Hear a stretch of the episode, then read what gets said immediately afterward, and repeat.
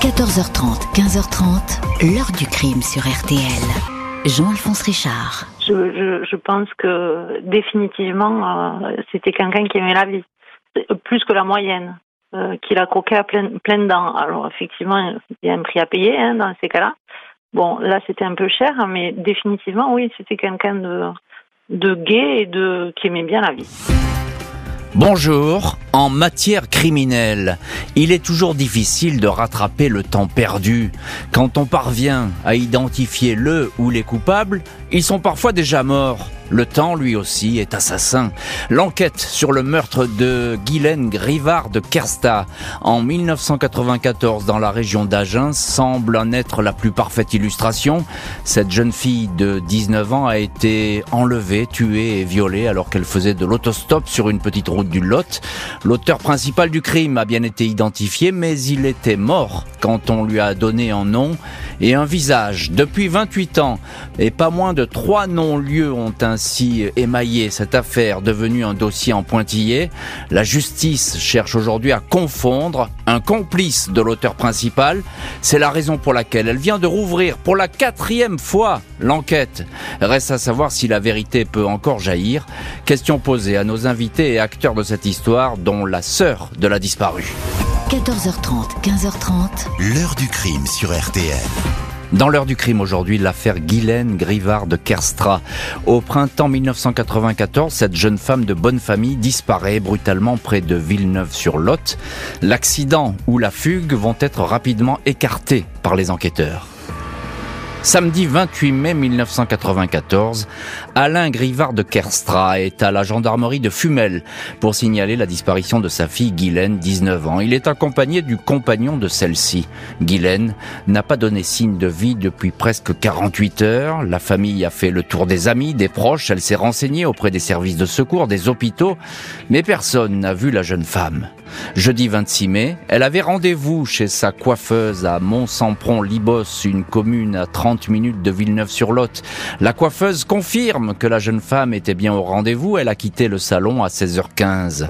Guylaine a dit qu'elle allait rentrer en stop chez ses parents à Villeneuve. Elle devait en fait rejoindre des amis pour aller assister à un concert le soir même à Agen. Les billets étaient réservés, mais Guylaine n'a jamais retrouvé ses amis.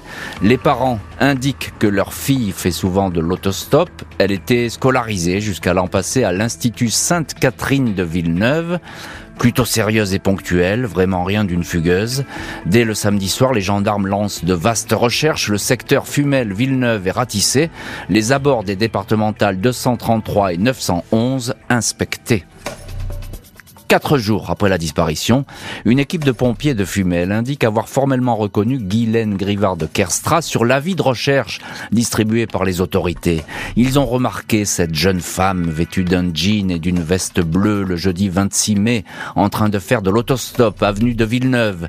Ils l'ont vue clairement monter dans une camionnette de couleur beige, un modèle ancien de Renault Trafic qui portait des pattes de fixation sur les côtés sans doute pour accrocher du matériel de chantier. Il y avait un panneau publicitaire sur le fourgon, mais les trois pompiers n'ont pas noté l'inscription. L'un des témoins précise que deux hommes se trouvaient à bord du véhicule.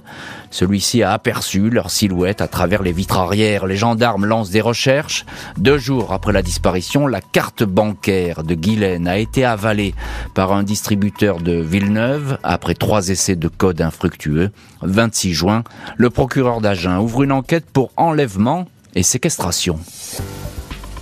2 juillet 1994, un peu plus d'un mois après la disparition de Guylaine, les gendarmes sont alertés de la découverte du corps d'une femme en état de décomposition en bordure d'un chemin rural, un cul-de-sac qui mène au hameau de Montaut-le-Jeune. Le cadavre est en contrebas du talus, caché par la végétation.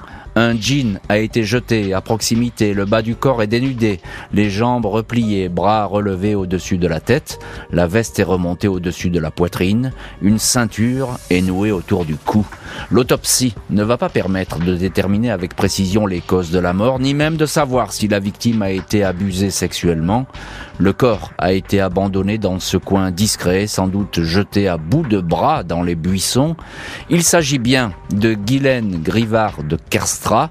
Son sac à main manque à l'appel, tout comme le pendentif représentant une tortue qu'elle portait autour du cou. Et voilà donc pour les premières semaines d'une enquête qui ne fait que démarrer et va s'éterniser et parfois se perdre puisqu'on en parle encore aujourd'hui. Cette enquête est à nouveau ouverte après des années, après 28 ans euh, d'investigation. Bonjour maître Édouard Martial. Bonjour monsieur Richard. Merci beaucoup d'avoir accepté l'invitation de l'heure du crime et d'être aujourd'hui dans le studio de l'heure du crime avec nous. Vous êtes l'avocat euh, de la famille de Guylaine Grivard de Kerstra et c'est vous qui menez ce combat pour essayer que cette enquête reste vivante et essayer qu'enfin qu'on ait la vérité euh, dans ce dossier qui est parfois nébuleux. déjà un premier qui est Guylaine Grivard euh, de Kerstra euh, C'est une jeune fille, je le disais, de bonne famille, une famille du coin? Jeune fille de bonne famille, euh, une famille qui est très implantée dans le coin où elle a décidé de s'installer. Et elle est lycéenne à l'institution Sainte-Catherine de Villeneuve-sur-Lot. Elle est réputée très sérieuse, il n'y a strictement rien à dire sur elle. Et elle vit une aventure amoureuse avec le jeune garçon qui va lui-même se rendre euh, à la gendarmerie. de gendarmerie, accompagné du père de Guylaine, pour signaler sa disparition. Donc c'est quelqu'un, c'est une jeune femme sur laquelle il n'y a strictement rien à dire, sinon, euh, pour reprendre l'expression qui a été employée par sa sœur il y a quelques instants, joie de vivre, elle croque la vie à pleines dents, et elle est heureuse dans ce Lot-et-Garonne, dans lequel elle va trouver malheureusement la mort dans les pires conditions. Eh bien, justement, on a euh, Gaël Grivard de Kerstra avec nous aujourd'hui dans l'heure du crime. Bonjour Gaël Grivard de Kerstra. Bonjour Monsieur Richard. Merci beaucoup vous aussi d'avoir accepté l'invitation de l'heure du crime. Euh, Maître Édouard Martial, euh, votre avocat vient de le dire, vous êtes l'une des sœurs de Guylaine. vous vous inquiétez, je crois, très vite quand elle disparaît, votre sœur? Oui, suspect dès, l'après-midi. C'est-à-dire que quand elle disait qu'elle arrivait euh, quelque part pour telle heure, euh, bon, elle est comme tout le monde peut avoir un peu de retard, euh, mais là, le retard qui dure 2-3 heures, déjà, c'est pas normal. Hmm. Maître Édouard Martial, il y a des recherches qui sont entreprises, notamment sur cette fameuse camionnette, parce que les pompiers, ils sont précis, là, les trois pompiers qui ont aperçu cette scène. Ils mentent pas. C'est 28 ans après, c'est un peu la colère qu'on peut avoir. On a immédiatement des témoignages précis. Deux jours après. Deux jours après sur euh, enfin on a vu et on a vu une scène très précise, une jeune femme dont on décrit l'habillement qui monte dans un fourgon dont on est capable de dire à peu près à quoi il ressemble et ils sont trois et sur les deux il y en a deux qui disent qu'effectivement, ils ont aperçu deux silhouettes à l'intérieur de ce fourgon. Donc là, les recherches, elles pouvaient vite s'enclencher, et surtout, on ne devait pas attendre deux ans pour faire un appel à témoins. Mhm. C'était immédiatement qu'il fallait le faire. Alors ça, euh, maître Martial, c'est effectivement quelque chose qui est très troublant dans cette affaire, c'est que au début, euh, ça part très lentement. Euh, cette histoire de fourgon, je suppose qu'il n'y a pas quand même 25 000 camionnettes de ce type dans ce secteur. Hein. Mais je et, qui plus est, ça a l'air d'être des gens du coin parce que ils sont en train de travailler. C'est ce reproche là que vous faites intellectuellement, c'est un reproche matériel qu'on doit faire à l'enquête, avec autant d'éléments. Est-ce qu'on va encore penser peut-être qu'il s'agit d'une fugue de quelqu'un qui est un peu perturbé par la vie qu'elle mène? Hmm. Non, on a des renseignements tout de suite sur elle, on sait qui elle est. Donc il n'y a aucune raison de ne pas attacher du crédit immédiat à ces témoignages et essayer d'aller en chercher et peut-être en trouver d'autres parce que cette autostoppeuse, elle n'a pas échappé à l'œil de ceux qui ont circulé sur cette route ce jour-là.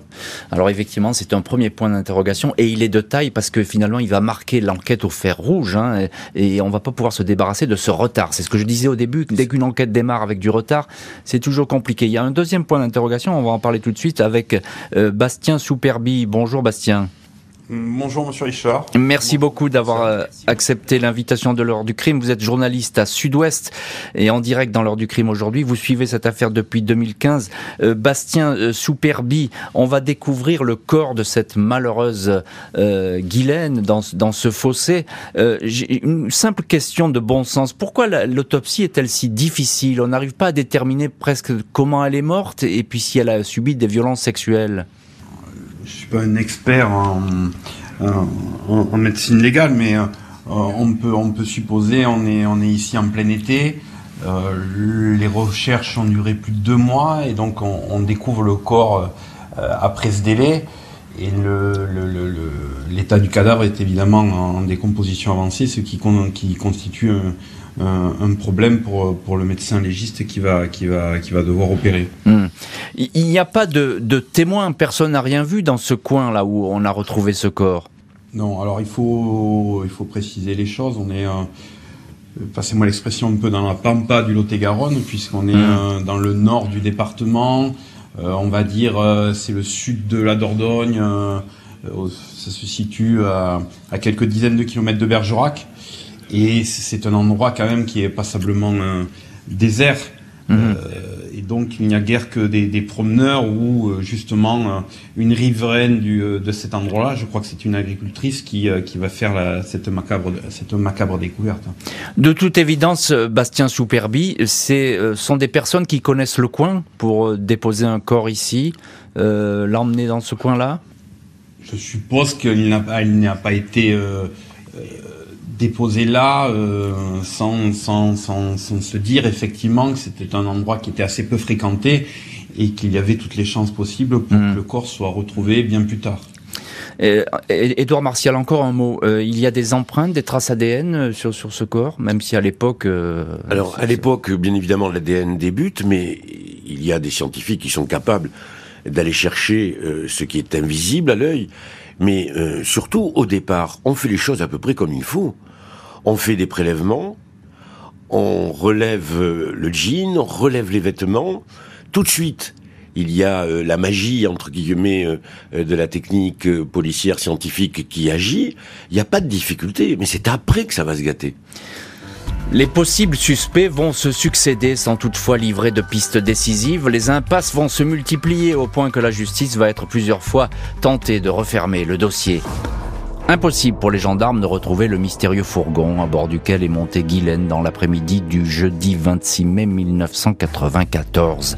Deux ans plus tard, un appel à témoins est diffusé dans la presse. Un numéro vert destiné à recueillir les témoignages est mis en place. Un chauffeur routier se souvient avoir vu un fourgon près du lieu où a été retrouvé le corps. Il avait même noté le numéro d'immatriculation pensant à des cambrioleurs, mais il a depuis jeté le papier. Les démarches restent vaines, les enquêteurs passent au crible peintre, maçon, transporteur, pouvant posséder une camionnette blanche sans résultat. Les emplois du temps d'un jeune marchand forain qui connaissait la victime de plusieurs artisans et aussi d'anciens détenus fréquentant le département du Lot sont examinés. Rien de probant, aucune chance de retrouver les assassins de Guylaine. Septembre 1997, premier non-lieu. Six ans de silence jusqu'au 9 mai 2003 où le dossier est rouvert. Un ouvrier frigoriste connu pour viol et agression sexuelle intéresse les enquêteurs. Il est interpellé, interrogé. Son profil est finalement écarté. Deuxième non-lieu prononcé le 12 mars 2004. 2010, le procureur d'Agen souhaite que des scellés de l'affaire Grivard de Kerstra soient soumis à de nouveaux examens ADN, cette technique ayant considérablement progressé. Des expertises interminables, 4 ans pour qu'un profil ADN masculin soit identifié sur le jean de la victime et notamment sur une poche avant qui porte une trace de sperme. Deux profils sont relevés, ceux de deux individus qui partagent le même patrimoine génétique, peut-être un fils et son père ou pourquoi pas deux frères. Les enquêteurs remontent ainsi jusqu'à un dossier sordide datant de 1998 des viols intrafamiliaux. Deux frères, Didier et Éric Buret était visé. Il apparaît qu'à l'époque du meurtre de Guylaine, Didier travaillait comme chauffeur-livreur. Le matin, il livrait des journaux, l'après-midi des médicaments, en soirée des paquets ou des documents dans des agences du Crédit Agricole. Son rayon d'action correspond parfaitement au lieu où a été prise en stop Guylaine et où elle a été violée. Le profil du chauffeur-livreur Didier Buret est celui d'un déviant sexuel. Il violait sa propre sœur. Son frère, Eric, est plus effacé, il est sous la coupe de son aîné, il paraît soumis à ses désidérata. Il l'accompagne dans ses tournées, un garçon qui serait timide et influençable, mais qui a toutefois participé à ses séances de viol à domicile. Détail frappant, les victimes de Didier Buret étaient déshabillées uniquement sur le bas du corps, comme dans le cas de Guylaine Grivard de Kerstra. En septembre 2014, l'ADN de Didier Buret match avec celui retrouvé sur le jean de la victime. Aucun doute sur sa participation au crime. Problème, Didier Buret est décédé depuis 9 ans.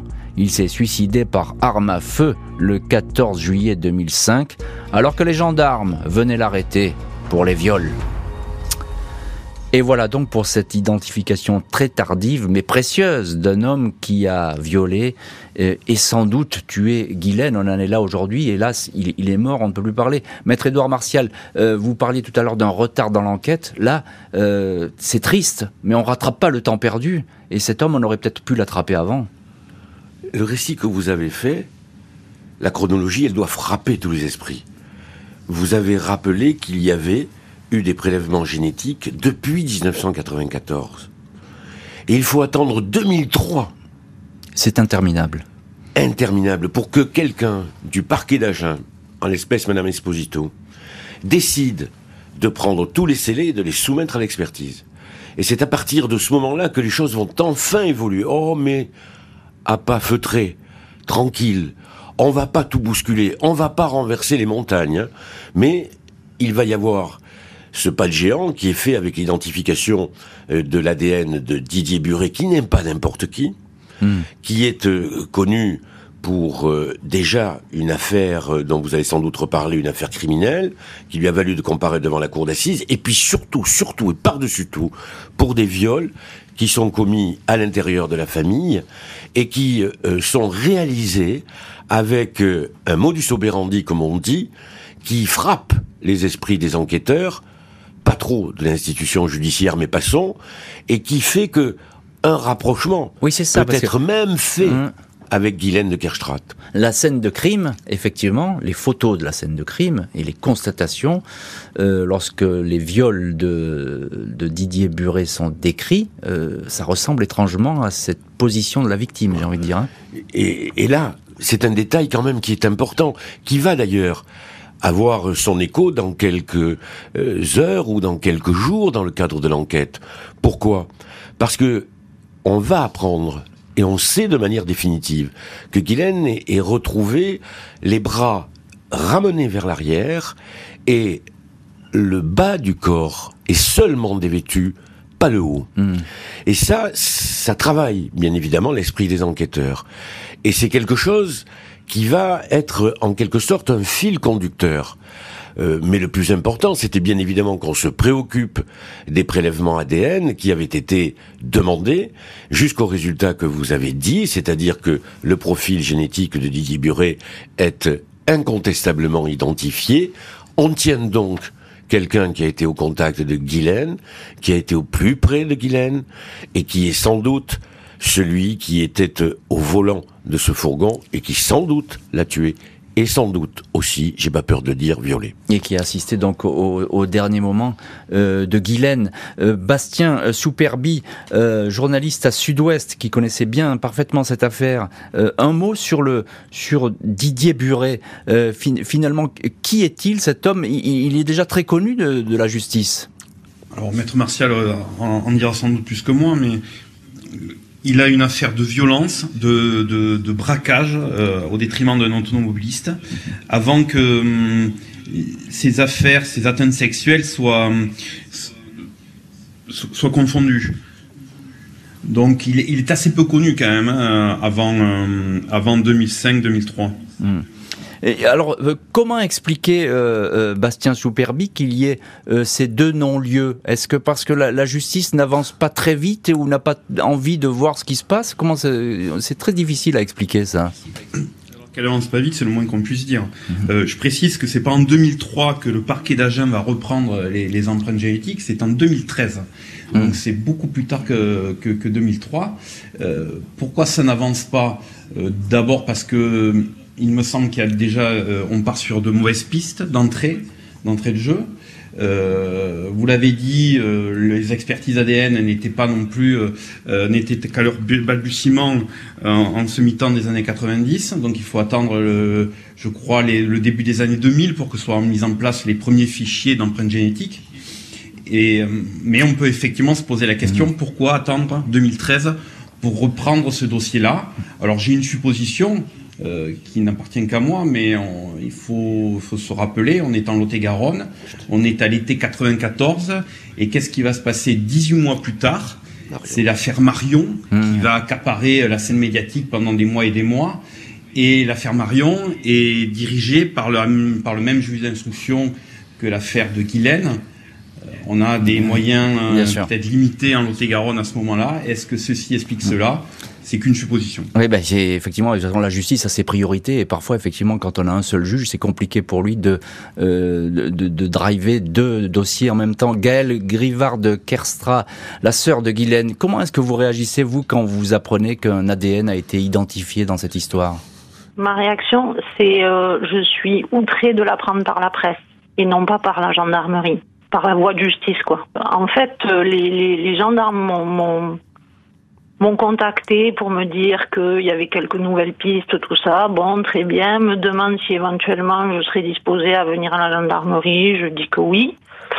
Euh, ce qu'ils n'avaient pas vu venir, c'est que euh, dès le lendemain, ça s'est retrouvé dans la presse. Alors là, s'il faut attaquer à quoi, je m'en fiche. Enfin, le lendemain, si ça se retrouve dans la presse, donc là, je les rappelle, je lui dis, vous vous fichez de moi. Mhm. Vous me faites de la rétention d'informations et j'apprends tout dans la presse. Donc du coup, là, ils sont sentis obligés de me recevoir. Ils m'ont reçu j'en ai pas tellement plus appris que ce que j'avais lu dans la presse. Et Edouard Martial, en quelques mots, c'est un dossier à l'impression qu'on est au forceps. Chaque fois, il faut faire des démarches et des démarches pour que ça fonctionne et que ça avance. Ah, il faut tout bousculer. C'est-à-dire que même les évidences, on semble ne pas vouloir les regarder, ne pas vouloir s'y apesantir. Pire même, pendant qu'elle vous explique, Gaël, que on la convoque pour lui donner les avancées de l'enquête, que vous sachiez que un juge ne l'a convoqué. C'est donc euh, le frère désormais de Didier Buret, le timide Eric, qui va retenir l'attention des enquêteurs. Ils estiment qu'il pourrait être le deuxième homme présent dans la camionnette. 23 septembre 2015, 21 ans après le meurtre de Guylaine, les enquêteurs portent toute leur attention sur Éric Buret. Il était âgé de 17 ans au moment de la mort de Guylaine Éric est soupçonné d'avoir accompagné son frère Didier, décédé, lors de cette terrible journée du mois de mai 1994. Il est interpellé et placé en garde à vue. Il se dit étranger au meurtre de la jeune femme. Il n'était pas sur les lieux. Il n'est pas le deuxième homme présent dans le fourgon. La perquisition à son domicile ne donne rien mais à celui de ses parents, on découvre deux chaînettes dorées et un pendentif en or représentant une tortue. Il s'agit bien du bijou que portait Guylaine. Sa mère l'authentifie formellement dans la famille Buret. On indique avoir ignoré l'existence de ces chaînettes. 25 septembre, malgré ses dénégations, Éric Buret est mis en examen pour complicité d'enlèvement, détention ou séquestration arbitraire de Guylaine Grivard de Kerstra. Il continue à nier sa participation au fait. Il est placé sous contrôle judiciaire. Lors de son audition, il reconnaît simplement que la position dans laquelle le corps de Guylaine a été découvert correspond à la posture des filles violées par son frère. Malgré les recherches, les enquêteurs ne parviennent pas à reconstituer l'emploi du temps d'Éric Buret au centre de formation La Palme à Agen, établissement où il était scolarisé en 1994. Son ADN ne semble pas correspondre à coup sûr au deuxième ADN figurant sur le jean de la victime. 7 mai 2021, pas de charge suffisante à l'encontre d'Éric Buret. La juge d'instruction Amandine Garcia prononce donc un troisième non-lieu. Et voilà donc la, piste du frère qui s'échappe. Cette fois, le dossier semble définitivement clos. L'ADN ne matche pas euh, précisément. Qu'est-ce que ça veut dire, ça, maître Édouard Martial? Euh, On a deux ADN de la même famille. Celui-ci, on dit, c'est pas lui? On a deux ADN de la même famille. On hésite, père, fils, deux frères, comme vous l'avez d'ailleurs rappelé il y a quelques instants. Et surtout, on a d'autres ADN qu'on devrait normalement comparer. Euh, le professeur d'Outremepuige, qui avait été désigné comme expert, l'avait signalé en disant il faut faire ça. Il faut faire euh, également euh, cette recherche. Personne n'a écouté. On a fait comme si ces conclusions, telles qu'elles existaient, ne méritaient strictement aucune attention. Donc on se trouve là devant une carence on est devant une carence, mais alors j'ai le sentiment depuis le début de cette émission que chaque fois, ben, excusez-moi, je vais être trivial, mais on s'en fout. Euh, la justice, elle se dit, bah après tout, euh, on, a le temps, on verra bien. Écoutez, vous avez dit on s'en fout. Je pense que vous avez raison. Je pense quand même qu'il y a là, à mon avis, un espèce de mépris et d'indifférence pour le catalogue des actes à faire, hmm. des recherches à mener, quand on pense simplement qu'on apprend à ce moment-là, et que je vais apprendre moi en pleine procédure, mais très tard, qu'on a perdu des scellés, et pas n'importe quel scellé, c'est le scellé de la ceinture qu'on a retrouvé autour du cou de Guylaine de Kerstrat. Et qui est capital. et qui est capital. Mm. Ça, ça ne peut que me rendre fou, moi, l'avocat. Mm. Mais moi, je suis pas la victime. Mm. Mais il faut penser à cette famille qui attend. Et écoutez bien, monsieur Richard, vous l'avez dit, mais ça peut-être pas été entendu parce que bien évidemment, il y a tellement de choses à dire qu'on finit par oublier l'essentiel. C'est que vous avez rappelé qu'il avait été mis en examen en 2015 et qu'on ne va prévenir la famille de l'évolution de la procédure qu'en 2020, c'est-à-dire qu'entre 2015 et 2020, on a réussi cet exploit absolument extraordinaire, non seulement d'être indifférent à tout, mais indifférent à la douleur d'une famille. Et effectivement, c'est ce qui ressort du dossier. Hélas, j'ai envie de dire, Bastien Souperbi, journaliste à Sud-Ouest. Il y a donc l'ADN. Ça, c'est une euh, quelque chose de très important. C'est un élément très important dans cette enquête. Mais il y a aussi les, écoutes téléphoniques de cette famille, parce que la famille va parler pendant que euh, ils sont suspectés. Oui, tout à fait. Et il y a des écoutes téléphoniques qui qui apparaissent troublantes. Alors moi, pas eu, euh, je, n'ai pas eu accès au dossier. Je n'ai eu accès qu'à l'arrêt de la chambre d'instruction qui compile un certain nombre d'extraits de ces, euh, de ces conversations téléphoniques et, qui apparaissent effectivement euh, euh, pour le moins troublantes. Qu'est-ce qu'elles disent en quelques mots, Bastien Souperbi? Elles, disent en fait qu'ils étaient au courant, peut-être que cette pauvre fille avait été étranglée, par exemple? C'est ça, c'est ça. Et puis il y a des, il y a des emplois. on parle, on parle au pluriel. On dit ils. Euh, quand jusqu'ici, euh, il y, avait qu'un qu'un suspect, euh, qu'un coupable avéré. Euh, alors est-ce que c'est euh, encore une fois, moi j'ai pas eu euh, j'ai pas eu accès à l'étendue des, des, conversations. Est-ce que c'est des abus de langage? Est-ce que c'est c'est des approximations? Mais c'est mm. vrai qu'à tout le moins, ça mériterait qu'on entende ces mm. personnes-là pour qu'elles précisent ses propos. Effectivement, il faudrait les entendre. encore un mot, Gaëlle Grivard de Kerstra, la sœur de, de Guylaine, avec ce troisième non-lieu, vous perdez espoir? Ah, Je perds pas espoir pour la simple et bonne raison que c'est, depuis le début, c'est une, succession de, de, de, voies de garage, de trucs qui n'aboutissent pas, on ne trouve pas tout ça. Donc finalement, non, je suis pas, je, je, je suis pas étonnée, je, je perds pas espoir. Euh, je suis résignée. Voilà.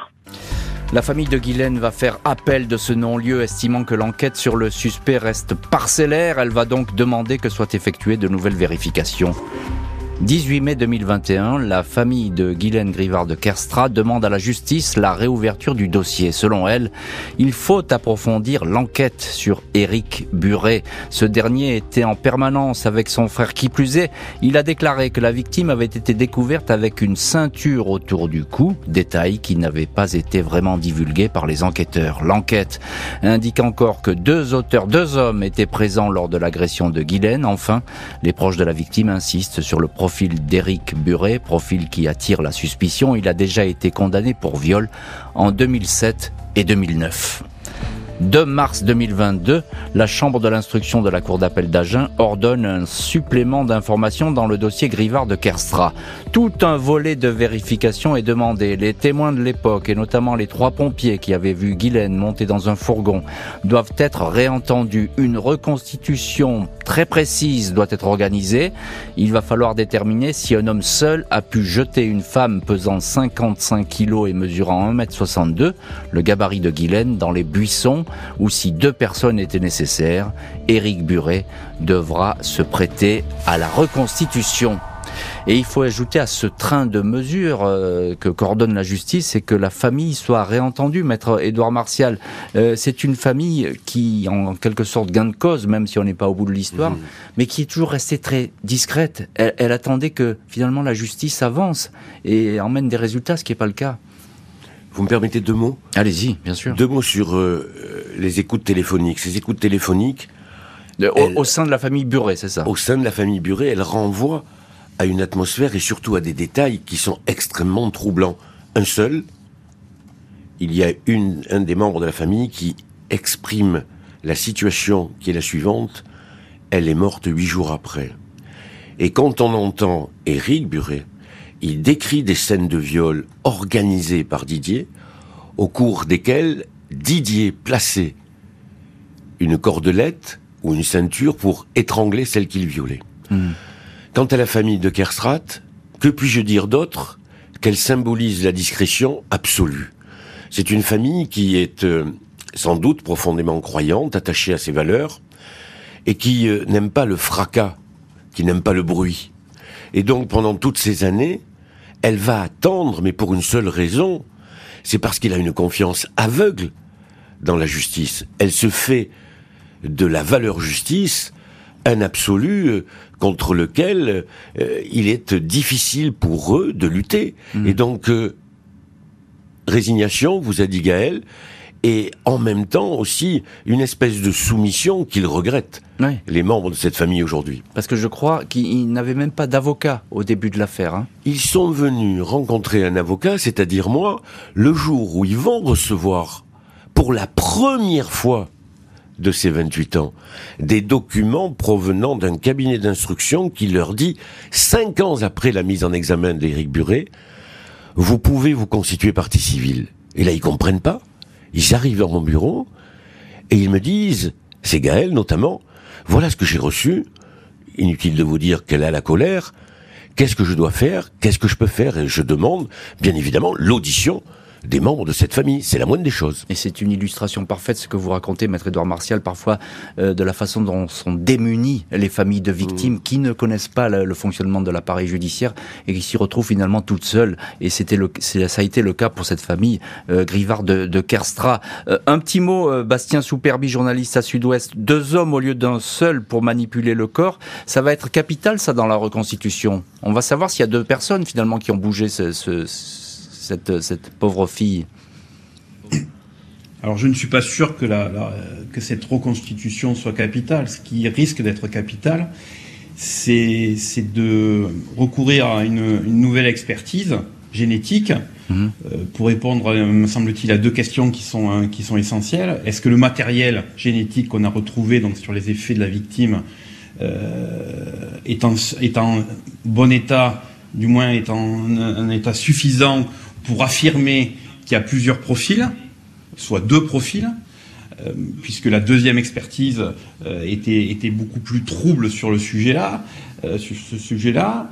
Et si effectivement il y a un deuxième profil génétique, il faudra alors à ce moment-là le comparer au, à celui de M. Buret, Eric, pour effectivement s'assurer qu'il est le, est le complice ou s'il est définitivement innocenté. Et oui, là on est vraiment un carrefour important de, cette enquête. Euh, Gaëlle Grivard de Kerstra, un, petit mot, vous êtes la sœur de, de Guylaine, je le rappelle. Euh, quelle est votre, j'ai envie de dire, quelle est votre conviction dans cette affaire? Ma seule conviction, c'est que j'aimerais que euh, la justice de mon pays s'applique de manière consciencieuse. Ce qui, à mon sens, jusqu'à maintenant, n'est pas vraiment le cas. Euh, c'est juste ça. Je ne suis pas vraiment dans la recherche d'un coupable. Je suis dans la recherche de, travail bien fait. Et finalement, le résultat m'importe peu. C'est que le résultat euh, soit euh, amené par un travail sérieux. Voilà, euh, c'est important ce que dit euh, Gaël Grivard de Kerstra, un travail sérieux. Maître Édouard Martial, ce qui, d'après vous, n'a pas été le cas jusqu'à ici.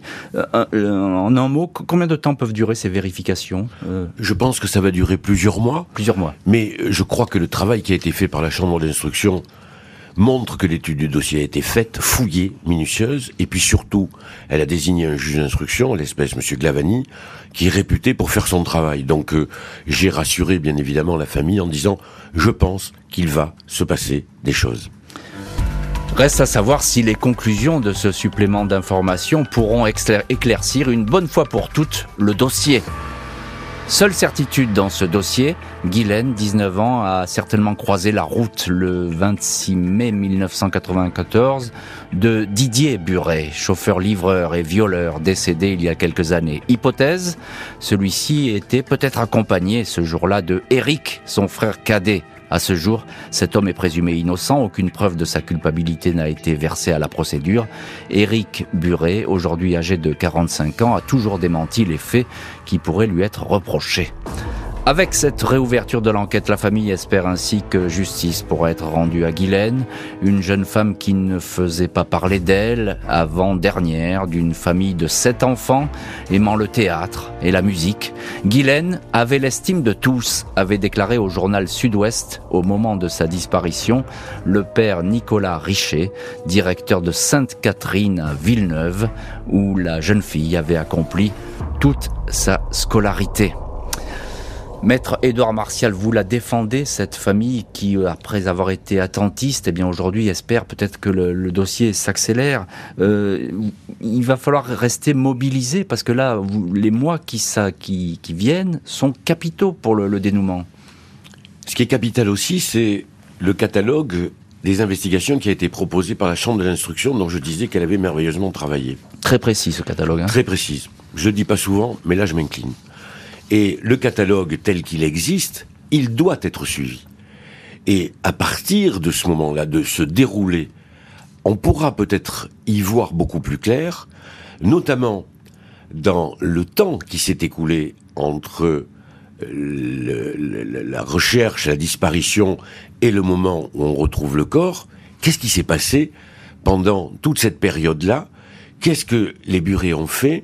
Je sais, moi, que Didier Buret, quelques jours après ces faits-là, a agressé un automobiliste et euh, lui a euh, euh, pratiquement tiré dessus. Il lui a d'ailleurs tiré dessus, le blessant grièvement avant de comparaître devant la cour d'assises. C'est pas les mêmes faits, mais il a été condamné pour ça. Il a été condamné pour ça. Donc il y a tout un espace-temps qu'il faut absolument combler, à l'intérieur duquel Éric Buret doit s'expliquer. Il n'a pas perdu la mémoire. Quand on écoute ce qui se dit au téléphone entre les différents membres de la famille, tout le monde se souvient. Tout le monde a gardé un souvenir très précis de cette période, parce qu'il y a les souffrances des filles, bien sûr, mais il y a aussi les agissements des hommes, et euh, dans cette affaire et dans cette famille, euh, à ce moment-là, il se passe des choses sur lesquelles on doit être interrogé. Est-ce qu'on peut, euh, on est là 28 ans après les faits, ce qui est énorme, hein, c'est vraiment très important comme période. Est-ce qu'on peut, après autant d'années, arriver à, remonter des pistes et, que finalement la mémoire se, débloque ou offre des perspectives? Est-ce que c'est possible? Moi, je compte effectivement sur la mémoire. Mais je compte aussi sur le questionnement à adresser à certains des intervenants dans cette affaire. Leur dire et leur mettre en face de leurs déclarations antérieures. Par exemple, expliquez-nous comment il violait et comment et pourquoi il étranglait celle qu'il était en train de violer. Comment faisait-il? Expliquer et demander euh, à cette famille-là, mais pourquoi tant d'inquiétude, vingt et quelques années après, sur euh, un événement qui semble avoir disparu de vos mémoires et qui tout d'un coup revient dès lors que vous échangez entre vous. Et quand vous échangez entre vous, il y a des phrases qui reviennent comme Ah oui, mais la cordelette, je savais. Hmm. Ah oui, tout ça, ce sont des, des, détails qui, mis bout à bout, euh, constituent un scénario finalement, hein, une, reconstitution de scénario. Voilà, il y a, y a, un scénario qui peut se mettre en place. Bien évidemment, il faut être très prudent, mais j'ai l'impression que ce scénario, à l'époque des faits, il a été présent dans la vie de cette famille. La famille Barreau-Buret, ils savent des choses je rappelle, pour finir simplement le portrait et le contexte, que un des barreaux a été mis en examen il n'y a pas longtemps pour viol. Hmm. C'est dire que dans cette famille, Effectivement, même s'il faut le répéter, euh, Éric Buret, il est, présumé, innocent. Il y a, strictement aucune difficulté. Il n'y a, pas de charge contre lui, il faut, mais il faut bien le, répéter. Bien sûr. Et, il a bénéficié d'un non-lieu. Et le préciser. Euh, Gaël Grivard de Castra, sœur de Guylaine, on entend euh, ce que dit votre avocat, maître Édouard Martial, sur cette mémoire qui pourrait ressurgir. Vous avez l'espoir qu'une conclusion soit enfin apportée à cette affaire?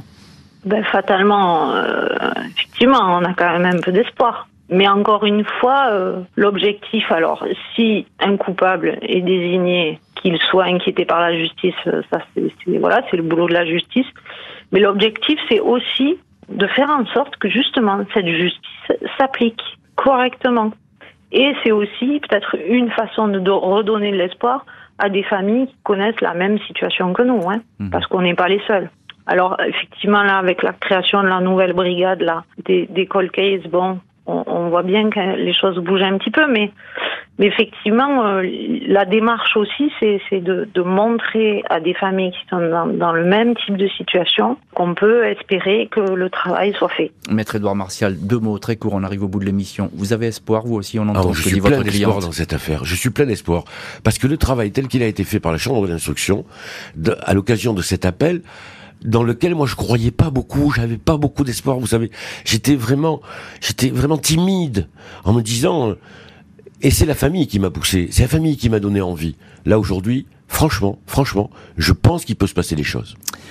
Eh bien, on suivra ça évidemment dans l'heure du crime et sur RTL. Merci beaucoup, maître Édouard Martial. Merci à Gaël Grivard de Kerstra et Bastien Souperbi du journal Sud-Ouest d'avoir été les invités de l'heure du crime. Merci à l'équipe de l'émission, Justine Vignot, Marie Bossard à la préparation, Boris Pirédu à la réalisation. L'heure du crime, présenté par Jean-Alphonse Richard sur RTL.